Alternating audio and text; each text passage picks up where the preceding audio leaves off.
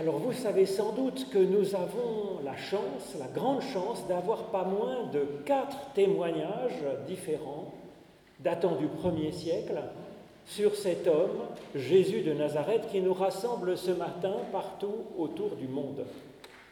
Quatre évangélistes, Matthieu, Marc, Luc, Jean, avec chacun son point de vue et, et sa façon de l'exprimer.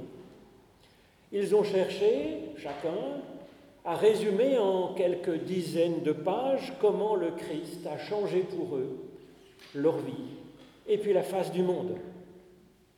La diversité de ces quatre témoignages est une grande chance pour nous, car non seulement cela nous apprend à respecter les points de vue des autres, mais cela nous donne la liberté d'avoir notre propre point de vue, notre propre foi en Christ, notre propre rapport à Jésus, son message, sa personne.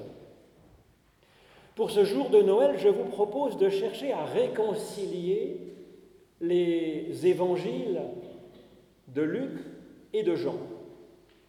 Apparemment, il n'y a rien de plus différent que leur façon d'exprimer l'évangile du Christ. Et pourtant, quand on regarde le sens profond au-delà de la forme, ce qui fait vraiment vivre est bien là, comme un socle commun à ces deux évangélistes. Alors Luc est un médecin de culture grecque qui a été converti finalement à la foi du Christ par l'apôtre Paul. Et puis Jean travaillait avec son frère et son père dans l'entreprise familiale de pêche. Et il a vraiment rencontré Jésus de Nazareth et il en est devenu un intime. Mais Jean, il est très féru à la fois de théologie biblique et de philosophie grecque. Et il fait dialoguer les deux et c'est tout à fait euh, passionnant. Il va ainsi entrer, j'allais dire, en, dialogue avec euh, les personnes aussi bien de religion juive que les personnes qui viennent du, paganisme et qui étaient donc par exemple des personnes stoïciennes, épicuriennes, platoniciennes. Alors je vais vous lire un extrait essentiel de chacun des trois premiers chapitres de l'Évangile selon Luc, et puis nous chercherons ensuite comment Jean a exprimé à sa façon un peu le même Évangile. Alors d'abord au chapitre premier de l'Évangile selon Luc. L'ange entra auprès de Marie et lui dit, Sois joyeuse, toi qui as la faveur de Dieu, le Seigneur est avec toi. À ces mots, elle fut très troublée et elle se demandait ce que pouvait signifier cette salutation. L'ange lui dit, Sois sans crainte, Marie, car tu as trouvé grâce auprès de Dieu. Et voici que tu vas être enceinte, tu enfanteras un fils, et tu lui donneras le nom de Jésus. Il sera grand et sera appelé Fils du Très-Haut. Le Seigneur Dieu lui donnera le trône de David son père. Il régnera pour toujours sur la famille de Jacob, et son règne n'aura pas de fin. Marie dit à l'ange, Comment cela se fera-t-il puisque je ne connais pas d'homme? L'ange lui répondit, L'Esprit Saint viendra sur toi, et la puissance du Très-Haut te couvrira de son ombre. C'est pourquoi celui qui va naître sera saint, et il sera appelé Fils de Dieu. Et voici que Élisabeth, ta parente, est elle aussi enceinte d'un fils dans sa vieillesse, et elle en est à son sixième mois de grossesse, elle qu'on appelait la stérile car avec Dieu, aucune parole n'est impossible. Marie dit alors, je suis la servante du Seigneur, que tout se fasse pour moi, comme tu me l'as dit. Et l'ange alors s'éloigna. Maintenant au chapitre 2. Le jour où Marie devait accoucher arriva, elle accoucha de son fils premier-né, l'emmaillota et le déposa dans une mangeoire, parce qu'il n'y avait pas de place pour eux dans, la salle d'hôte. Il y avait dans le même pays des bergers qui vivaient aux champs et qui montaient la garde pendant la nuit auprès de leurs troupeaux. Un ange du Seigneur se présenta devant eux, la gloire du Seigneur les enveloppa de lumière et ils furent saisis d'une grande crainte. L'ange leur dit, Soyez sans crainte, car voici, je viens vous annoncer une bonne nouvelle qui sera une grande joie pour tout le peuple. Il vous est né aujourd'hui dans la ville de David un sauveur qui est le Christ, le Seigneur. Et voici le signe qui vous est donné, vous trouverez un nouveau-né emmailloté, couché dans une mangeoire. Tout d'un coup, il y eut avec l'ange l'armée céleste en masse qui chantait les louanges de Dieu en disant Gloire à Dieu au plus haut des cieux et sur la terre paix pour ses bien-aimés. Et puis enfin, un court passage du chapitre 3 de cet évangile selon Luc. Comme tout le peuple était baptisé, Jésus, baptisé lui aussi, priait. Alors le ciel s'ouvrit l'Esprit Saint descendit sur Jésus sous une apparence corporelle comme une colombe. Et une voix vient du ciel. Tu es mon Fils, moi, aujourd'hui, je t'ai engendré. Ô Éternel, par l'étude de nos écritures anciennes, ouvre-nous maintenant, chacune et chacun, à ton souffle de vie. Au nom de Jésus-Christ. Amen. Dans le récit fantastique que Luc donne dans son premier chapitre, avec euh, des anges qui apparaissent avec des miracles de fécondité, le point clé me semble être quand Marie dit à l'ange Je suis la servante du Seigneur, qu'il me soit fait selon sa parole. Alors cela semble tout simple, mais c'est en fait manifestement une reprise du récit qu'il y a au chapitre 3 du livre de la Genèse. Je pense que ça n'aura échappé à personne. Mais vous connaissez ce récit, c'est Adam et Ève qui discutent avec un serpent qui parle, et puis ils remettent en cause la parole de Dieu en écoutant donc le serpent de leur tentation en disant, Dieu aurait-il vraiment dit cette parole? Adam et Ève ont en fait cette attitude qui est si humaine, qui consiste à tout oublier pour mieux adorer leur propre désir de l'instant. C'est pas le péché originel, c'est, j'allais dire, l'erreur fondamentale dans notre existence. Donc, mine de rien, euh, Luc reprend ce récit et fait de Marie une nouvelle Ève, une nouvelle version de l'histoire où ça se passe bien mieux. Et donc elle est mère d'une nouvelle humanité qui va marcher enfin la main dans la main avec notre Dieu, notre Créateur, pour, pour le meilleur, en fait, de notre vie et du monde. Alors Jean, lui, il ouvre son évangile avec un poème spirituel et théologique qui a marqué en fait la littérature mondiale tellement il a du souffle et de l'élévation.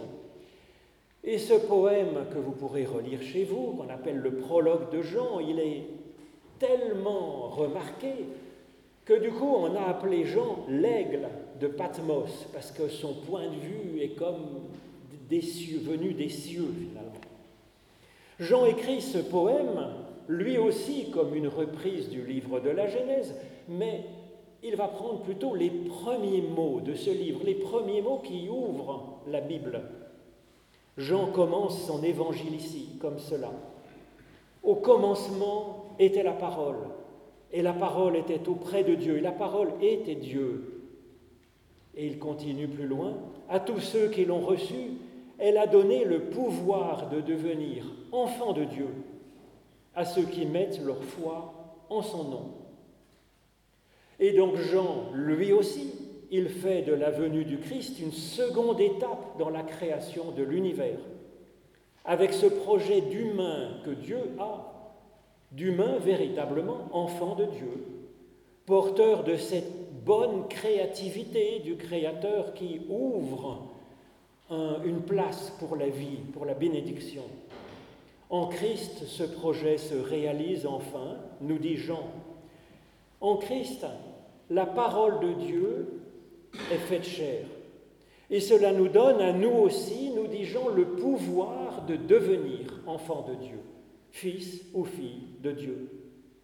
Mais en fait, c'est exactement ce que nous dit Luc avec son récit fantastique, avec cette histoire d'ange porteur de la parole de Dieu, donnant à Marie le pouvoir de concevoir en elle-même l'enfant de Dieu.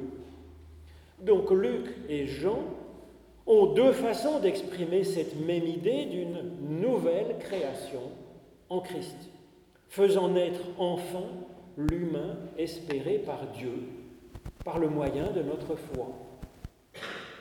Luc le dit dans un récit, alors c'est vivant, c'est imagé, cela nous invite à ce que cette euh, bonne nouvelle d'une création enfin pleinement euh, accomplie s'incarne effectivement dans notre existence, dans notre être, dans notre vie.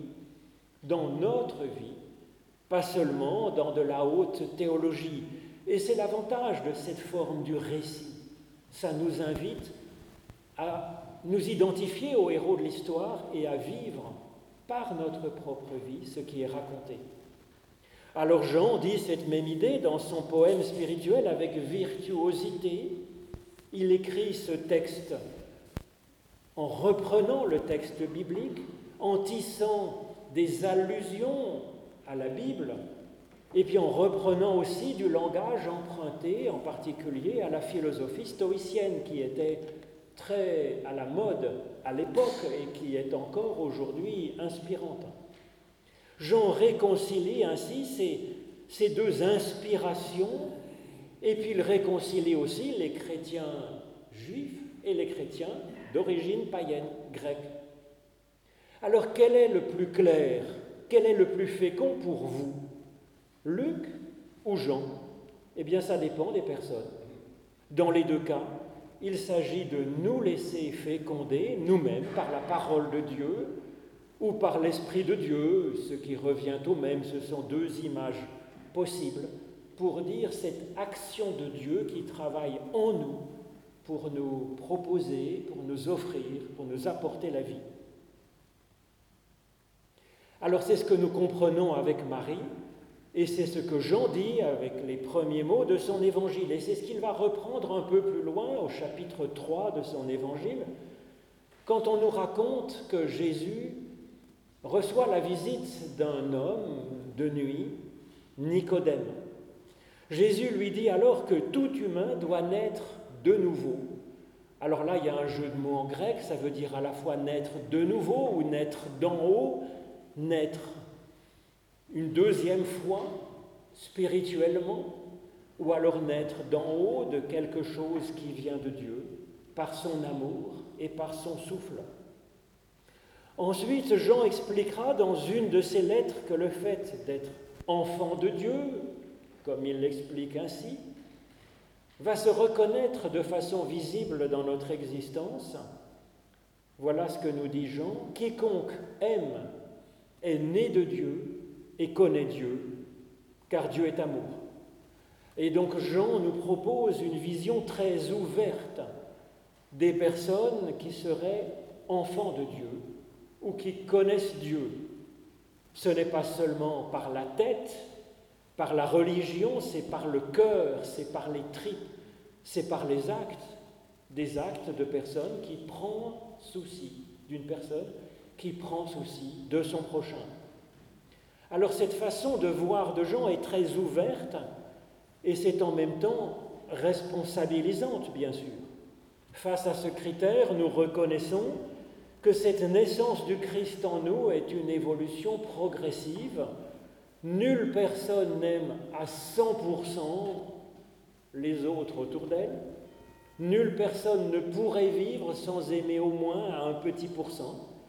Et donc nous sommes tous frères et sœurs entre les deux, commençant déjà à être un petit peu enfant de Dieu, et puis ayant encore du chemin à faire dans cette naissance, dans cette génération que nous recevons. C'est pourquoi nous ne cessons de fêter Noël chaque dimanche afin qu'à l'image de Marie, nous nous laissions chaque fois un petit peu plus fécondés par la parole de Dieu et par son souffle créateur. Alors voilà pour le premier chapitre. Le second chapitre de l'Évangile selon Luc rapporte la naissance de Jésus. Il est le seul des quatre évangélistes à rapporter, à préciser que Jésus naît à Bethléem et qu'il est déposé dans une mangeoire. Alors que ces détails soient historiques ou non, nous importe fort peu parce que ce serait vraiment une anecdote. Qu'est-ce que cela pourrait bien nous faire pour notre vie, pour l'espérance du monde, pour les gens qui reçoivent des bombes sur le coin de la figure Qu'est-ce que cela pourrait leur faire que Jésus soit né à Bethléem plutôt qu'à Nazareth? Et qu'est-ce que cela pourrait nous faire que Jésus soit déposé dans une mangeoire plutôt que dans un berceau, un couffin, un panier ou je ne sais quoi? Eh bien, en réalité, ces détails sont passionnants en ce qui nous concerne. En effet, ce nom de Bethléem en hébreu signifie boulangerie. Et c'est là que Jésus-Christ est déposé dans une mangeoire. Par conséquent, le récit de Luc dit littéralement que Jésus est comme un pain offert au monde pour être mangé, pour que nous le mangions. Alors je reconnais cette, image peut sembler curieuse, mais ce que Luc dit à travers ces quelques détails du récit, nous le retrouvons dans un enseignement de Jésus, de, Jésus effectivement, que, que Jean va trouver si important qu'il va en faire un long chapitre, le chapitre 6 de son évangile. Et on y voit Jésus tenter d'expliquer qu'il est le pain de vie, qu'il nous offre sa chair à manger et son sang à boire devant ces, interlocuteurs qui sont euh, tout à fait euh, déstabilisés, interloqués à juste titre par ce langage, Jésus explique qu'il faut bien sûr prendre ces paroles au sens figuré, au sens spirituel. Il n'est pas question de manger Monsieur Jésus tout cru, de lui mordre un bras ou une cuisse, bien sûr. Il s'agit quand il dit qu'il faut manger sa chair, il s'agit d'assimiler son évangile. En effet, en hébreu, le même mot, BSR, parce qu'en hébreu, les mots ont trois lettres, en fait, trois consonnes.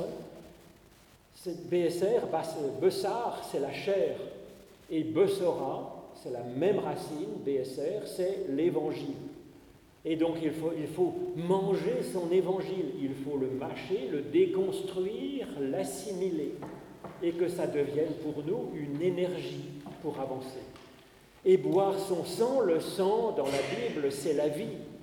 Et donc il faut assimiler sa façon d'être, sa façon de vivre, sa façon d'aimer Dieu, ce Dieu qui nous aime, sa façon ben, d'aimer et se soucier de son prochain quand il le rencontre comme il peut. Ce que Jean développe donc dans ce long chapitre 6, que vous pourrez lire chez vous pendant vos vacances, eh bien Luc le dit avec ce très court récit de l'évangile de Jésus, de l'évangile euh, où l'enfant Jésus est déposé dans une mangeoire dans ce village qui s'appelle Boulangerie. Sous l'une ou l'autre forme, c'est assez essentiel pour nous, car cette curieuse image de manger le Christ nous donne en quelque sorte le mode d'emploi du salut qui nous est offert dans l'Évangile. Ce ne sont pas tant des rites à suivre, le culte, les rites, ce sont des exercices spirituels pour nous ouvrir à l'Évangile, mais ce n'est pas l'Évangile. Ce ne sont pas des dogmes à penser, les doctrines qui sont développées, c'est pour nous aider à penser, c'est pour nous aider à avancer et à vivre, à discuter entre nous. Ce ne sont pas des ordres que nous donne Jésus, auxquels nous devrions nous soumettre contraints par la menace. Non, Christ est un cheminement. Christ est une façon d'être à assimiler pour la vivre ensuite, mais à notre façon, avec notre personnalité, avec les circonstances qui vont se présenter à nous, selon notre propre vocation que nous pourrons négocier avec Dieu dans la réflexion et dans la prière. Voilà donc pour le deuxième chapitre de l'Évangile selon Luc. Chapitre 3. L'Évangile selon Luc nous raconte que le ciel s'ouvre et que l'Esprit de Dieu descend sur Jésus sous forme d'une colombe et qu'il y a une voix fantastique, la voix de Dieu lui-même entre tonnerre et fumée, qui se fait entendre disant que Dieu l'engendre, le fabrique à ce moment-là. Et aussitôt, Jésus se lève et se met à accomplir sa mission de Christ pour le salut du monde. Alors c'est bien sûr pour chacune et chacun de nous que ce récit est aussi donné dans l'Évangile selon Luc. C'est comme une promesse, c'est comme une vocation qui nous est donnée. Le don de l'Esprit est un thème très important aussi dans l'Évangile selon Jean. Ça sera un thème majeur des derniers chapitres de l'Évangile selon Jean, particulièrement quand Jésus, après la résurrection, nous transmet ce que lui-même a reçu de Dieu.